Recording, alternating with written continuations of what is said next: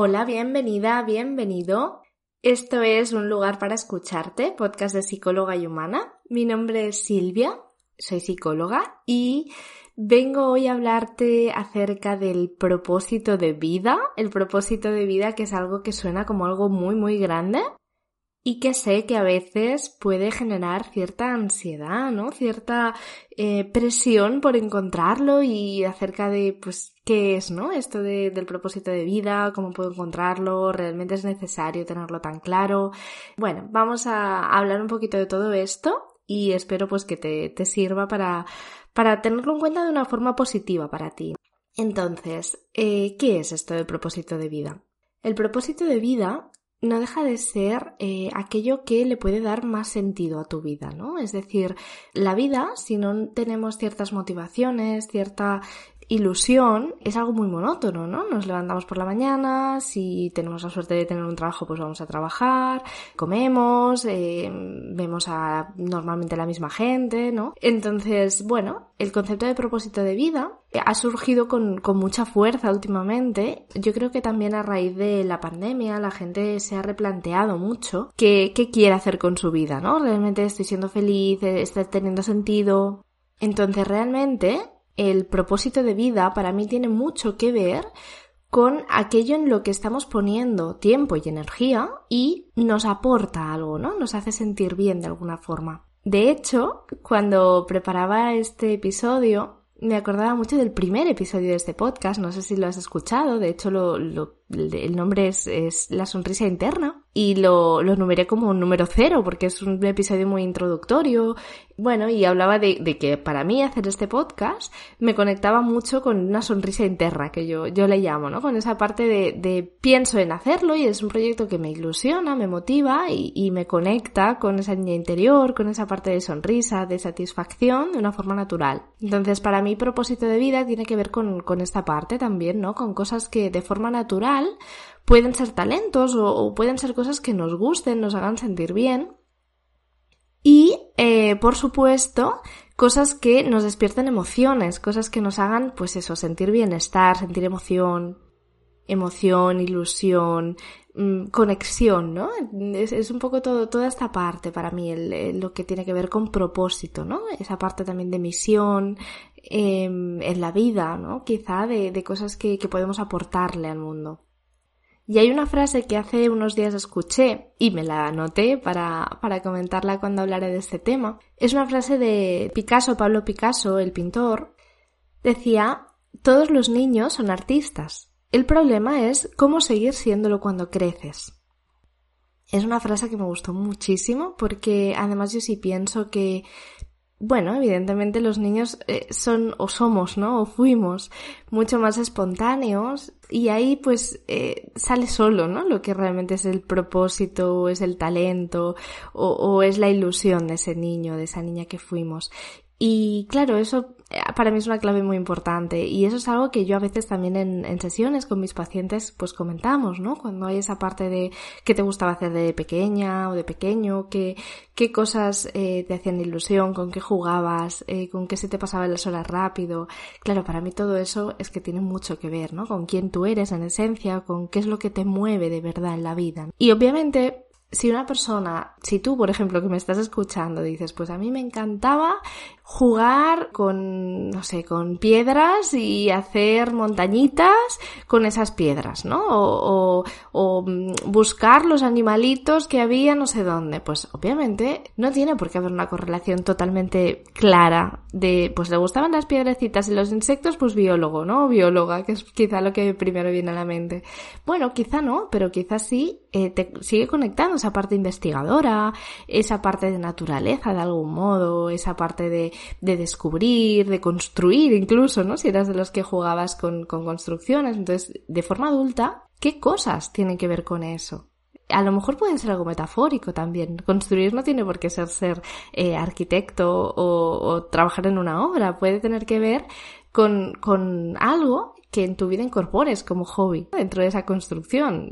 Hacer puzzles, me da igual, ¿no? O sea, al final yo creo que lo importante del propósito y una de las claves para mí más, más importantes es justamente esa, es conocerte, poder diversificar un poco tu vida y poder incluir aquellas cosas que te mueven. Y a lo mejor no tiene por qué ser el gran propósito de vida, entendido como algo que no sé, que, vaya a trascender a todo, a toda la sociedad, como, pues no sé, Fleming inventó la, la penicilina, ¿no? Y gracias a que la inventó, pero no todo el mundo será Fleming, pero eso no significa que no todos tengamos una sensación de propósito en la vida.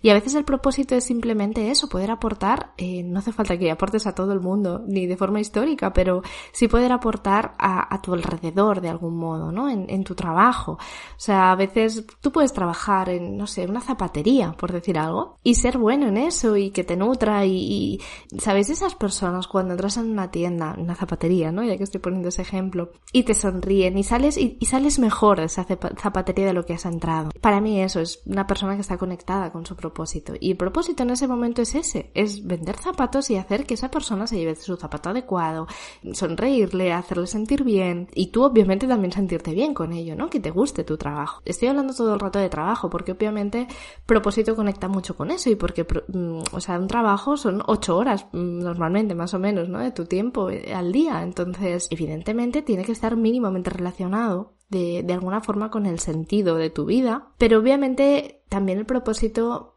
puede tener mucho que ver con eso, con cómo te relacionas con las personas en general, no solo en tu trabajo, con qué cosas eliges hacer, con qué hobbies, con qué actividades, con qué mm, comes incluso, ¿no? O sea, dentro del propósito se incluye la salud y también yo soy de las que piensan que si tú tienes claro qué cosas te mueven si te conoces, si estás conectada, conectado, si estás nutriendo partes de tu vida de una forma conectada y coherente, también tienes más salud, obviamente. Para empezar, porque si tienes mínimamente claro esa parte de propósito en este momento de tu vida, mm, bueno, tienes una sensación más de calma, de calma interna, de serenidad, de poder decir, mm, bueno, mm, estoy bien donde estoy, ¿no? Estoy haciendo lo que debo hacer o lo que quiero hacer.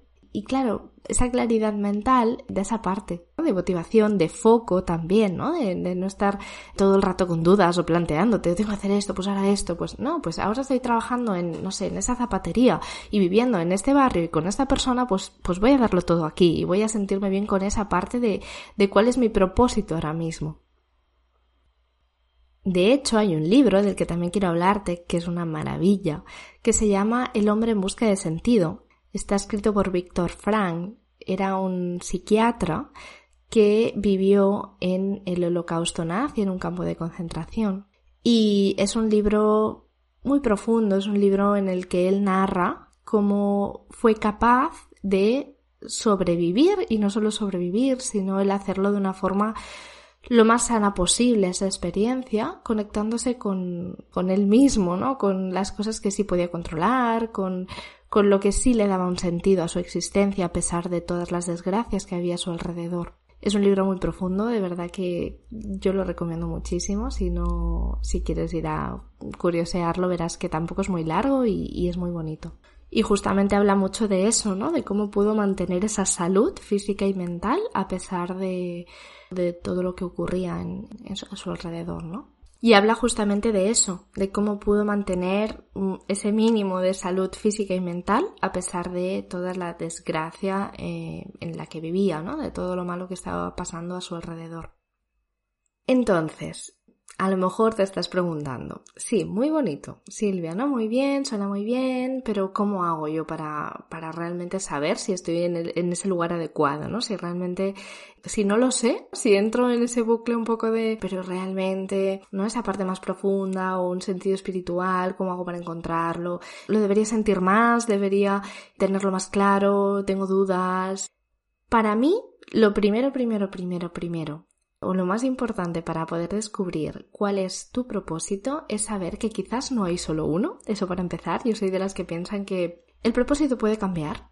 El propósito, de hecho, creo que debe ir modificándose en el tiempo, porque tú vas cambiando en el tiempo. ¿Vale? Todos cambiamos de una forma u otra. Tú no eres la misma persona hoy que hace cinco minutos, que hace tres años, que hace dos semanas, me da igual. Cambiamos porque las creencias, las experiencias se van moldeando a lo largo de la vida a través de lo que nos va ocurriendo, de lo que pensamos, de lo que nos dicen, de lo que vivimos. Vamos cambiando partes de nosotros, ¿no? De forma interna y de forma externa, por supuesto, ¿no? Con la edad. Entonces, teniendo en cuenta que esa parte de cambio inherente a la vida, inherente a nosotras, a nosotros, no tiene tampoco sentido que nos empeñemos en tener hiper, hiper claro ese propósito y le demos toda la importancia, ¿no? A, mm, tiene que, tengo que saberlo exactamente, qué quiero hacer de aquí 10 años porque mi propósito es llegar aquí. Es como, bueno, sí, no. Yo hay una metáfora que me gusta muchísimo, que la verdad no sé de dónde la he sacado, no sé si realmente me ha inspirado a alguien o, bueno, imagino que sí, ¿no? Pero quiero decir que no, no soy consciente de haberla cogido de nadie en concreto, sino que, que es una metáfora que, que me ha surgido a mí, que es la metáfora de la montaña, yo le llamo, ¿no? Porque es como tú tienes claro que quieres llegar a una montaña. Esa montaña está lejos, pero tú la ves y tienes esa ilusión de, guau, quiero llegar a esa montaña. Para mí esa montaña sería un poco el propósito grande de tu vida pero ¿qué pasa normalmente? Que tú te pones en marcha, tú empiezas a dar ese primer paso, motivada, porque está la montaña ahí, ¿no? Porque sí, sí, es ese camino, el que yo quiero ahora mismo. Yo veo esa montaña y esa montaña para mí es ese propósito, esa motivación de para dar ese primer paso, para empezar ese camino, esa excursión, ¿no? Que sería un poco la vida. Entonces yo empiezo a dar pasos en esa excursión, en esa vida y bueno, a medida que voy avanzando, voy viendo un poquito más de cerca esa montaña. Y yo voy cambiando, como te decía hace un momento, pues, pues voy viendo que a lo mejor ese camino es muy pesado para mí y cambio un poquito y giro un poquito a la derecha y resulta que me encuentro un río maravilloso y me estoy ahí un rato fluyendo con ese río, disfrutando, paro a tomar un picnic, ¿no? En el paisaje, empieza a llover y me doy cuenta de que mm, no llevo nada para cubrirme, tengo a lo mejor que incluso que volver o que comprar mm, algo para, para hacer mejor ese camino. O me doy cuenta de repente porque encuentro otra montaña en otro lado que me parece todavía más bonita y en ese momento cambio el rumbo y pero está bien, o sea, al final mm, esa montaña inicial nos ha mantenido en, en ruta y nos ha hecho tener esa ilusión necesaria para que cada paso de ese camino tuviera un sentido, pero lo podemos cambiar. ¿Vale? Y, y, fijaros también lo bonito, a mí es que me parece una metáfora muy chula, porque esa montaña la tenemos idealizada de algún modo, ¿no? A medida que nos acercamos, vemos, y a lo mejor vemos que no tiene tanta vegetación como creíamos, ¿no? Y entonces, uff, he perdido el sentido. Bueno, no lo he perdido, eh, puedo reconstruirlo, ¿no? Constantemente, entonces no tenemos que tener claro, 100%, que esa montaña sí o sí va a ser la ilusión de nuestra vida cuando lleguemos. Tenemos que tener claro que esa montaña ahora mismo nos motiva de algún modo, nos, y alimentar esa emoción, alimentar esa cosa, ¿no? Que sale de forma natural, como te decía al principio, ¿no? Esa parte de talento, de ilusión, de sonrisa interna, de sentido, de propósito, llámale como quieras, y, no cuestionarlo. Si es que yo para mí la clave es esa, es estar en ese presente conectada con esa emoción. Y cuando entren esas dudas, cuando te entren esas dudas de pero será definitivo, pero es verdad, pero lo tengo tan claro, simplemente respóndete con, bueno, ahora siento que sí, entonces si no ya lo cambiaré, ¿no? Quitarnos un poco ese peso, esa presión. Eh, no necesitamos, o sea, no hay nada inamovible, ¿no? No necesitamos tener 100% eso para siempre. Bueno, ahora mismo es para siempre. Pero a lo mejor de aquí una hora o de aquí dos días, pues bueno, ese para siempre a lo mejor cambia. Bueno, es que somos así, o sea, tenemos que asumir, ¿no? Como os decía, esa parte inherente al cambio, esa parte de que somos cambio. Entonces, como somos cambio, yo ahora mismo pienso que sí, ¿vale? Pues tiro por aquí, tiro por este camino y me preparo lo mejor posible y voy cultivando y siendo coherente y siendo honesta conmigo misma para ir conectando con mis propios recursos, con lo que puedo hacer, cómo hacerlo. Y cuando hayan dificultades, porque las habrá en ese camino, ya iré viendo si merece la pena esas dificultades por, para eso, si cambia un poquito, si mm, acepto que a lo mejor esa montaña no me compensa o sí, o, pero ya iré viendo, ¿no? O sea, al final el ya iré viendo para mí es un concepto muy sano también porque si, si nos ponemos en la rigidez de tengo que ir por ese camino sí o sí, y en ese camino, metafóricamente, pero hay un obstáculo, ¿no? Imaginaros que, que hay un árbol, no podemos pasar por ese camino, pues tendremos que reconsiderar la ruta, ¿no? En la vida. Entonces, tener más o menos claro un propósito y ir en su dirección no es un camino de rosas. No es mi vida es maravillosa porque tiene propósito. No, al contrario, de hecho. El tener un propósito implica también cierta, cierto espíritu de, lucha, de, fuerza, ¿no? De, que esa motivación nos lleva a vencer miedos, a, salir de la zona de confort, a, a tener cierta incertidumbre. ¿Sí? Si yo tengo un propósito, sea trabajar en una zapatería, sea irme de viaje a la India, a no sé dónde, no sé, me da igual, lo que queráis, eso va a implicar esfuerzo. Entonces va a implicar moverme. Y entonces, como, como te decía, el, movimiento te va a llevar a ir descubriendo y redescubriéndote y redescubriendo, por tanto, tu propósito. Pero también te va a llevar a eso, ¿no? A, a zona de, de incertidumbre, a miedos. Entonces, es muy, muy importante también en ese sentido, para estar conectada con, con esa parte de propósito, el cultivar mucho tu base de seguridad, de calma a través de la meditación, a través de, sentir que, tienes apoyos, eh, apoyos me refiero a personas y, también actividades y a un sustento económico y un poco todo lo que a ti te haga sentir esa sensación de base de seguridad. Y por supuesto también directamente de sentir, como, como te decía ya antes, que tú tienes recursos para afrontar las cosas, que te ves capaz. Si no te sientes segura, no te vas a sentir capaz. Si no sientes calma, no te vas a sentir segura ni capaz. Entonces de ahí todo lo que te haga sentir de esta forma, en esta línea, va a estar bien para que llegues a descubrir ese propósito, esa motivación, esa ilusión por la vida. A mí cuando hablo de pacientes porque obviamente es mi trabajo, ¿no? Y, es en lo que, en lo que aporto eh, más eh, y trabajo más esta parte. Cuando un paciente me, viene con mucha ansiedad, diciéndome, mi vida no tiene sentido, no sé qué hacer, es que no sé si estoy donde debo estar, mm, claro, es que no tiene ningún sentido en ese momento preguntártelo. Primero hay que trabajar esa parte de, de bueno, vamos a bajar, vamos a mm, calmar, vamos a buscar estrategias para que te sientas bien donde estás ahora. Luego ya veremos si quieres cambiar. Siempre podemos cambiar. Pero claro, imagínate, ¿no? Estás en un momento de tu vida y espero que te lo tengas que imaginar, que no sea cierto. Pero eso, estás en un momento de tu vida que no tienes nada de tiempo para ti, no te estás cuidando, estás agobiada o agobiado con, con todo lo que tienes que hacer, te sientes sola, te sientes angustiada o te sientes incómodo por eh, tener que, bueno, por, por estar desconectado con, con lo que te llena, con tal. Entonces, encima te pones la presión de tengo que encontrar lo que realmente quiero en la vida porque he leído que no sé quién se, mira, se levanta a las 5 de la mañana porque hace no sé qué y yo no lo hago. Claro que no lo haces. Pues es que, para empezar, que a lo mejor levantarte a las 5 de la mañana para ti no es. Tú eres más de, mm, pues por la noche aprovechar más ese momento. Mm, y esa persona, si se levanta ahora es porque hay algo que le motiva a hacerlo, no, no porque sea mejor que tú, ni, ni porque tenga más fuerza de voluntad, ni nada de eso. Entonces, busca primero tu centro, tu calma, y desde ahí ya irás viendo que dónde pones ese tiempo, esa energía, qué es lo que realmente te, te va nutriendo, y en, en ese dejarte fluir que decía antes.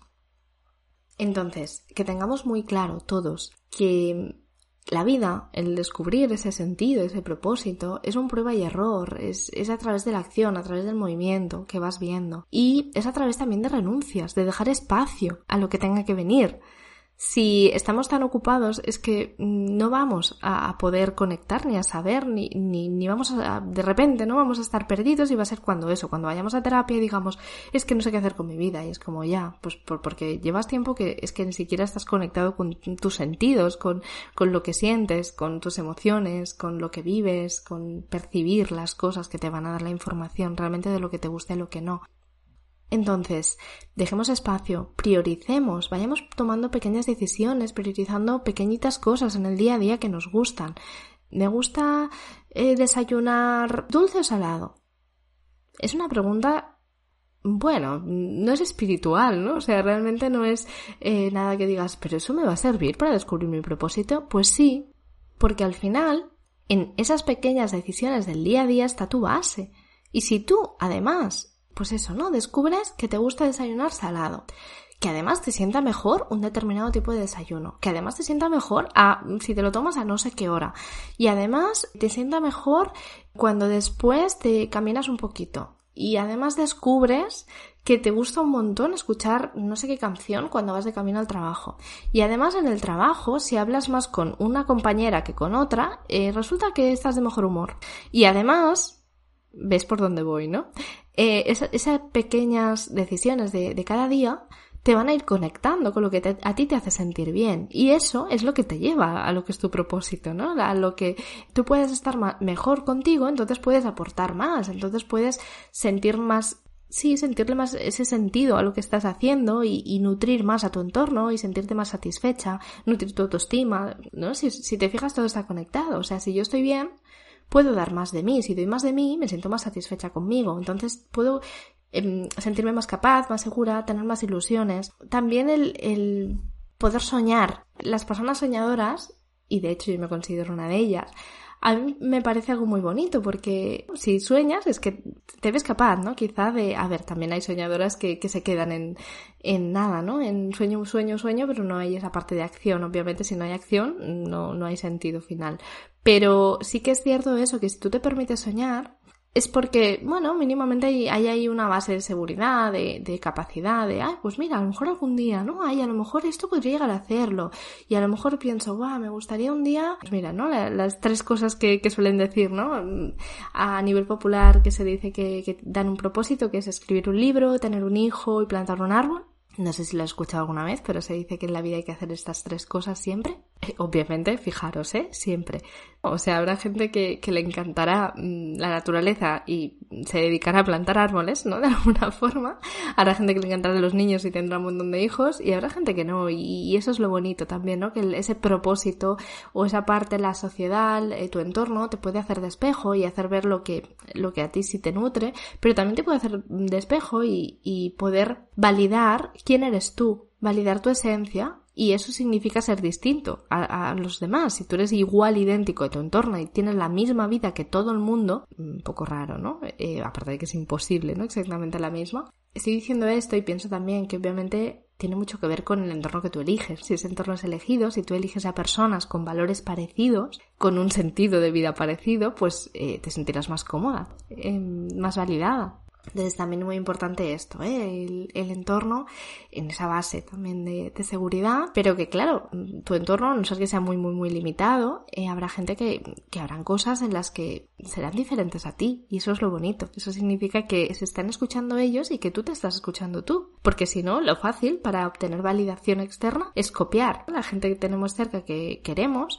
que nos importa y que nos importa por tanto lo que piensen de nosotros, bueno, pues copiamos, hacemos lo mismo que ellos y así nos sentimos súper validados de forma externa. Pero claro, internamente no, nos, no, estaremos satisfechos nunca. Es como habrá un vacío ahí de, no, a mí en realidad me gustaría, pues no sé, lo que te decía antes, el irme, yo que sé, a la India. Pero claro, si mi entorno no valida eso, ¿qué hago? Entonces siempre hay ese debate interno. Y a veces pasa, ¿eh? Cuando estamos desconectados es por eso, porque estamos tratando de eh, conseguir la aprobación externa siempre. Bueno, Voy a ir ahora a un concepto que de hecho tiene que ver y es lo mismo, ¿no? Yo diría que el propósito de vida, que es el ikigai. Es un concepto japonés, ¿vale? Yo sé que ahora más de una o más de uno estará diciendo, ya estamos, palabras raras, ¿no? Esta parte de, que parece que todo se, le tiene que poner un nombre y nombres extranjeros, ¿no? Pero es que quería, quería hablarte del Ikigai porque me parece un concepto muy bonito. Y de hecho eso es lo bonito, que también podemos aprender de otras culturas, de, otras formas de, ver la vida y esa parte de globalización pues que nos nutra, estemos en Occidente, en Oriente, en donde sea. Y esta palabra de Ikigai, tal como está planteada, me parece muy, muy chula. El Ikigai es un concepto japonés que habla justamente eso de, del sentido, del propósito de la vida. Iki significa vida y Gai es lo que merece la pena. Entonces es como por lo que merece la pena vivir, ese ikigai, ¿no? Ese sentido. Hay un libro que se llama Ikigai, Los secretos de Japón para una vida larga y feliz, que es de Francesc Miralles, igual te suena. Lo dejaré, lo dejaré en, el, en las notas, ¿vale? Anotado. Pues estos autores del libro basan ese libro porque fueron a Japón, a una zona llamada Okinawa, donde hay una isla donde hay personas, una de las personas más longevas de la Tierra, ¿no? Es una población que las personas viven ciento y pico de años y muy saludables y muy bien, entonces, bueno, fueron allí a, ver, eh, a descubrir, ¿no? Como ese secreto de la larga vida. Y ellos cuentan en el libro, yo de hecho me lo leí hace un montón de tiempo, pero ahora estaba estos días refrescando un poquito el concepto y, me lo estuve revisando un poco. Y es chulo porque, claro, ellos explican que las personas obviamente sí hablaban de esa parte de salud física, ¿no? De, pues, me hago ejercicio, eh, tengo una dieta más o menos saludable, intento no comer mucho, intento tal, no sé, muchas cosas que ya sabemos a nivel físico que, que debemos hacer y que a veces hacemos más o menos, pero era curioso porque el otro día vi una entrevista a Francés, de hecho, a Francés Miralles, y él decía todos tenían muy claro cuál era su Ikigai. Estaban muy conectados con eh, esto le da sentido a mi vida y, por eso me levanto cada mañana y por eso tengo esa ilusión. Y me parece bonito, porque es verdad eso, ¿no? Eh, obviamente, si me sigues de, hace un tiempo, sea por Instagram, sea por aquí, sea lo que sea, ya sabrás, ¿no? Yo tengo muy, muy claro que la salud física y la salud psicológica van unidas, que una retroalimenta a la otra y la otra a la una, es totalmente recíproco. Y si tú tienes esa parte, fíjate, ¿no? Lo que, lo que ido comentando a lo largo de este episodio. Fíjate, ¿no? Lo que he ido comentando a lo largo de, este episodio, ¿no? Esta parte de calma, de estar serena, de estar bien, de disfrutar de la vida, de tu entorno, también te hace tener mejores relaciones con las personas que eliges, estás ilusionada cada mañana, sonríes más, es que todo eso tiene beneficios a nivel fisiológico, a nivel cardiovascular, a nivel todo. Entonces, pues obviamente, ¿no? Ese ikigai, esa sensación de sentido a la vida, pues no es solo la parte espiritual de me levanto feliz, sino que como me levanto feliz, también tengo más motivación para hacer las cosas que me hacen sentir bien, me salen más solas, me enfoco más en lo, en lo que me importa y en lo que me hace sentir bien y no en, no sé, estar tres horas en Instagram cada mañana, por ejemplo, ¿no? Este tipo de cosas. Eh, es como que, pues eso, ¿no? Una cosa lleva a la otra y acabas en, un círculo de salud de sentirte pues esa también activa, útil, de celebrar. Eh, me parece muy bonito y de verdad que te recomiendo mucho este libro, es, es muy bonito. Entonces, Ikigai.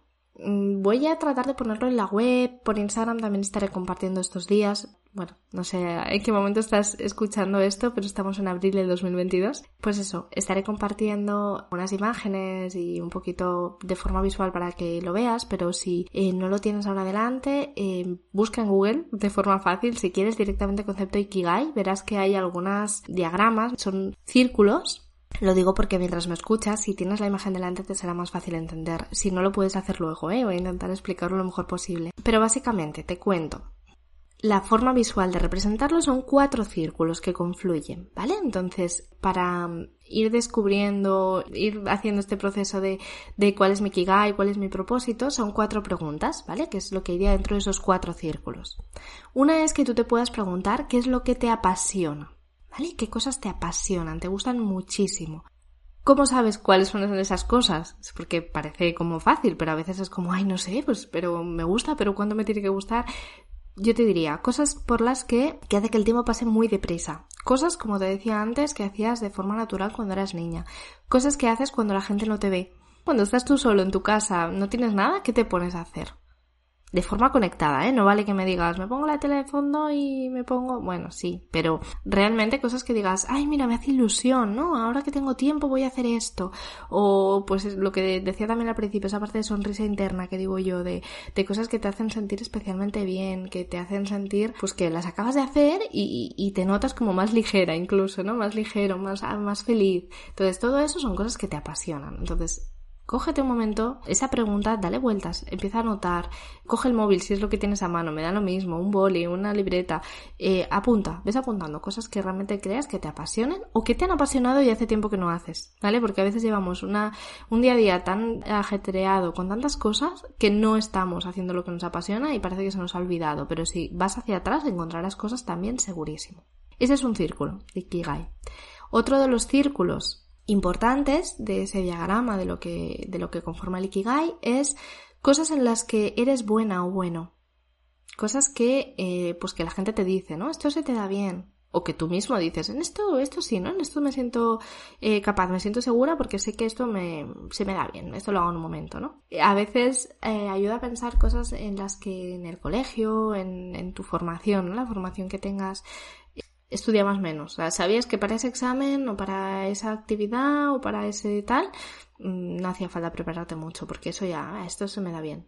Pues este tipo de cosas. ¿Vale? Y cosas que obviamente te reconoces, ¿no? Piensa también en logros que has tenido en tu vida, en, cosas que eres buena en ello, ¿vale? O que eres buena, todos somos buenas en cosas. Ah, por favor, ahora no, no pienses, no, pues a mí no se me da bien nada. Bueno, si estás en ese punto es porque anímicamente no estás bien en este momento. Obviamente, trabájate esa parte, ¿no? Trata de, de pensarlo en otro momento en que te sientas mejor contigo. Trabaja esa autoestima directamente, obviamente. Bueno, ¿qué más? Seguimos. Tercer círculo. Ahora se trata de hacer una lista de cosas que tú sientes que puede ser útil. Es decir, pueden ser cosas que ya han salido en las otras listas o no pero cosas que el mundo necesita. Está planteado así dentro del Ikigai, ¿no?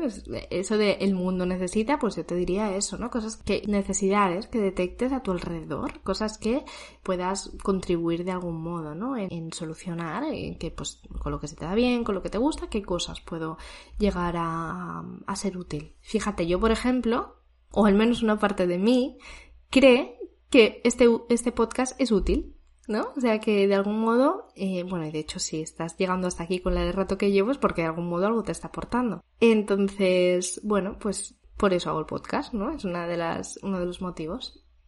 Vale, tiene que ver, obviamente, también esa parte de, valores. También de, pues para mí que es importante hacer, para mí que es importante en la vida contribuir, ¿sí? Vamos a la cuarta y última lista, o pregunta, o, o círculo de Ikigai, que es algo por lo que te puedan pagar o te puedan valorar. ¿Sí?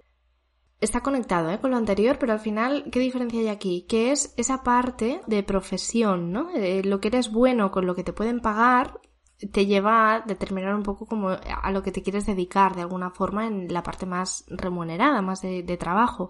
Obviamente puede haber cosas de estas listas que no tengan que ver con un trabajo, ¿no? Eso te lo decía también al principio, de pues si a mí me gusta la música, pero también me gusta enseñar, pues a lo mejor soy profesor de música, o a lo mejor soy profesor de, de física, pero a la vez practico música en mi tiempo libre y tengo como esa, incluso como doble vida, por decirlo así, ¿no? Dos trabajos o un, un trabajo y la otra parte de Ikigai, ¿no? De cosa, de razón de ser, de, de sentido, lo, lo, estoy haciendo a través de, de una parte no remunerada de mi vida, ¿eh? Pero sí que es importante, y, o por lo menos, bueno, eh, los que han ido desarrollando esa teoría si lo creen, el, el, tener esa parte de sentirte o pagado, yo diría también valorada de, algún, de alguna forma, ¿no? Eh, a lo mejor no te pagan con dinero, por decirlo así, pero pues, eh, no sé, estoy haciendo algo que me está haciendo sentir bien conmigo misma, porque veo que contribuye, que estoy ayudando a alguien, pues a lo mejor eso también es, ¿no? Me están pagando en ese sentido, ¿no? me siento pagada, me siento valorada. Entonces, todo el rato te estoy diciendo que son círculos. Esto de lo que se te da bien, lo que te apasiona, con lo que el mundo necesita, con lo que te pueden pagar, con lo que eres bueno. Esos cuatro círculos, si has buscado o buscas luego la representación gráfica con estos circulitos, este diagrama, donde confluyen estos cuatro, es tu ikigai, tiene que ver con tu ikigai o tus ikigais, ¿no? Lo que os decía antes, que pueden ir variando, puede incluso ser más de uno en algún momento. Entonces, bueno, mira, a ver, con, con esto que has ido anotando, con estas cuatro ideas, míratelo con calma, con cariño, sin exigencia o sin mucha exigencia, ¿vale? Porque si no nos ponemos ahí en algo que tenga que salir perfecto, tiene que ser que confluya exactamente las cuatro cosas. Bueno, pues exactamente igual no lo encuentras, no pasa nada, pero es hacia allí, ¿no? Es, esa montaña. Ves hacia allí y ya irás acabando de conformarlo. Entonces, estos cuatro círculos, lo que decimos, ¿no? Lo, ideal es donde confluyen los cuatro, pero si no, pues pueden haber puntos en común. Como te decía antes, donde confluye aquello que eres bueno con lo que te pagan por ello, te valoran por ello, eso es más la profesión, obviamente. La parte más vocacional, estos autores dicen que tiene que ver donde confluye lo que necesita el mundo con lo que te puedan pagar. ¿no? Aunque no seas bueno, pero puede ser tu vocación, ¿no? Obviamente lo que eres bueno también se puede cultivar, ¿no? A través de la práctica. Y de ahí también la importancia de la unión entre lo que amas con lo que eres buena. O bueno, que es esa parte de, eso, de, esa pasión, ¿no? De, del cuanto más haces algo, también normalmente es porque te gusta. Si te gusta más algo, es más probable que lo hagas más, ¿no? Este tipo de cosas. Y luego ellos también utilizan la palabra misión en el sentido de lo que amas, lo que, lo que te encanta hacer, cuando lo juntas con lo que el mundo necesita. Podría estar más rato hablando de Ikigai porque, bueno, no sé qué te está pareciendo, pero a mí es que me parece un concepto muy potente, muy bien construido, muy bonito, que, que es como que conecta muchas cosas y de hecho por eso es el propósito, ¿no? Y la razón de ser y, y, podemos llevarlo a todo lo profundo que queramos. Pero yo casi que prefiero que te quedes con los ejemplos más banales que he ido poniendo a lo largo del episodio, porque al final es lo que, bueno, es lo que al final nos lleva a lo espiritual, ¿no? Al final parece que lo espiritual, lo trascendental, todas estas palabras. ¿Cómo llego? Bueno, es que llegas justamente cuando no sabes que estás llegando, ¿no? Es como, es como llegas, pues eso, cuando estás conectado con el aquí y el ahora tuyo. Y el aquí y el ahora tuyo a lo mejor es ir ahora, no sé dónde estás yendo, si me estás escuchando en el coche, caminando, limpiando en tu casa, me da lo mismo. Sea cual sea tu aquí y a la hora, e, es tu camino ahora mismo para, para avanzar, para seguir y también lo que decía en algún momento, el estar conectada con o conectado con tus sentidos, con lo que estás percibiendo ahora y cómo te está haciendo sentir eso. Esta pregunta es que es muy potente, mucho más de lo que parece, porque si te escuchas, escuchas pues eso, lo, que estás sintiendo con lo que estás haciendo y tu decisión se basa en eso, te va a llevar a un sitio mejor siempre. Entonces, bueno, un poco esa parte de equilibrio también entre escucha y responsabilidad, por supuesto, pero, pero deseo que, bueno, que poco a poco sientas, eh, después de, de haber escuchado este episodio, que, que estás donde tienes que estar, porque estás ahí. Entonces, que tengas más o menos claro si haces este, este ejercicio, ¿no? Esta parte práctica que te proponía de buscar Ikigai, pues también que te ayude a, saber que, vas a avanzar, que al final la vida no es tanto el llegar, sino el sentir que avanzas, el sentir que ese paso que das cada día, ese, eh, esas actividades que elijas que tienen un sentido para ti. ¿Vale? Y recalco también mucho el para ti, porque a lo mejor otra persona te mira desde fuera y dice, pero ¿por qué haces eso? Bueno, pues porque para ti, por alguna razón que igual no sabes ni cuál es, en ese momento es importante. Así que adelante con tus valores, con tu coherencia interna e ir buscando, ¿no? Cada vez más esa parte también de, poder pensar, ¿no? un día ideal en mi vida, ¿no? O qué me gustaría que, que recordaran cuando yo no esté, ¿no? Este tipo de preguntas también nos ayudan mucho a encontrar eh, lo que de verdad nos mueve, lo que de verdad nos gusta, ¿no? ¿Cómo me gustaría que hablaran de mí en mi entierro? Eh, el día que yo me muera? Esta pregunta es una pregunta muy potente, de hecho en terapia a veces también surge y, y es dura, pero obviamente eh, no todo el mundo ni en, todos los momentos es útil planteártela, pero si es útil para ti en este momento, si la has sentido como algo potente, pregúntatelo también. ¿Qué, me gustaría que dijera? ¿no? Hay, hay un ejercicio, una pregunta que es directamente que me gustaría que pusiera en mi epitafio. Pero bueno, en definitiva, eh, yo creo que si tú estás conectada con lo que te mueve en este momento, sea lo que sea. Primero descubriéndolo obviamente y poniendo la energía del tiempo ahí, poniendo esa pasión en lo que haces, sea lo que sea, sin menospreciarte en, en lo que estás haciendo, porque si no ya entramos en esa parte comparativa, ¿eh? De, pues que lo mío en realidad no es tan importante. ¿Cómo que no? Es importante en este momento para lo que sea que estés haciendo, ¿no? Es lo que te ponía el ejemplo de una zapatería, ¿no? Es, eh, claro que es importante, ¿no? Es importante en el contexto que es importante, pero importante lo es todo. Así que bueno, adelante, que puedas disfrutar de este camino, de esta ruta, de esta excursión que es la vida hacia las montañas que elijas ir, que te haya servido este episodio para, como mínimo, para reflexionar sobre ello. Y nada, si quieres apoyar eh, mi contenido, este episodio y demás, pues puedes seguirme también a través de redes, a través de Instagram, puedes curiosear si quieres mi web. Aprovecho también para contarte que hace poquito constituido el equipo psicóloga y humana y que ahora no estoy sola en mi proyecto. Entonces, bueno, si te apetece y te ha movido algo de lo que he contado y te apetece poderlo trabajar en terapia, por supuesto las puertas están abiertas conmigo, con alguna de mis compañeras y hablamos si piensas que, que te puedo ayudar de alguna forma.